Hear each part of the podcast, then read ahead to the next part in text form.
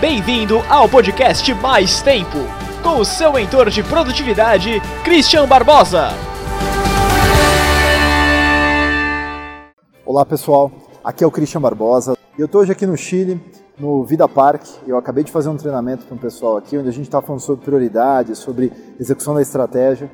E um dos pontos que a gente falou muito forte hoje foi prioridade, até um dos pontos que eles trouxeram, levantaram muito durante o treinamento, né? Porque o que acaba acontecendo é que as empresas hoje têm muitas estratégias. Você pega empresas com 10, 20, 30 metas. Não só empresa, mas você pega a sua vida também cheia de metas e indicadores. E aí o pessoal não consegue executar. Chega no final do ano, eles estão frustrados, não conseguem fazer literalmente o tempo render e quando vem, estão só trabalhando e não estão evoluindo. Muita gente está assim. Você sabe definir realmente as prioridades?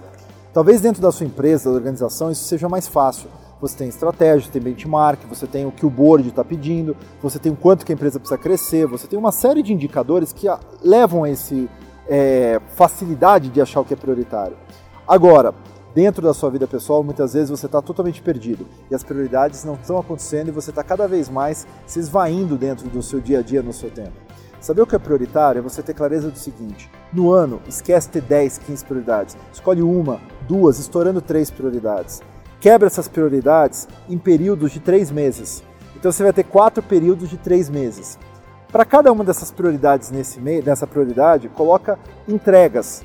O que, que são entregas? São o seguinte, muito bem, preciso emagrecer. É, vamos supor que você quer emagrecer 10 quilos em seis meses. Você vai emagrecer talvez 5 no primeiro trimestre e 5 no outro trimestre.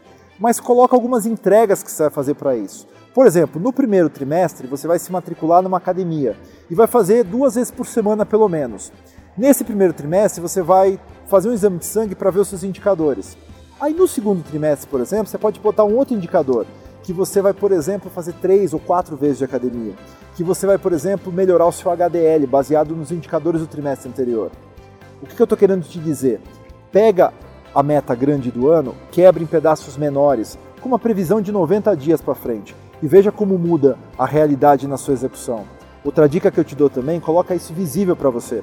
Põe um quadro branco na sua frente ou põe uma folha de papel dentro da sua mesa e coloca isso para você ver todo dia. Quando você está todo dia olhando aquela prioridade, você fica muito mais focado, fica muito mais próximo do que você vai fazer. E aí fica fácil definir no teu dia o que, que você deve priorizar e o que, que você deve dizer não, porque tem clareza e está na tua cara literalmente. Saber o que é prioritário não é simples, mas quando você sabe, você sai do padrão de execução frenética e entra no padrão de evolução. Começa com isso, saber o que fazer, quebrar em pequenos pedaços e colocar os seus indicadores, trimestralmente. Nada de fazer metas para o ano, porque isso é muito longo.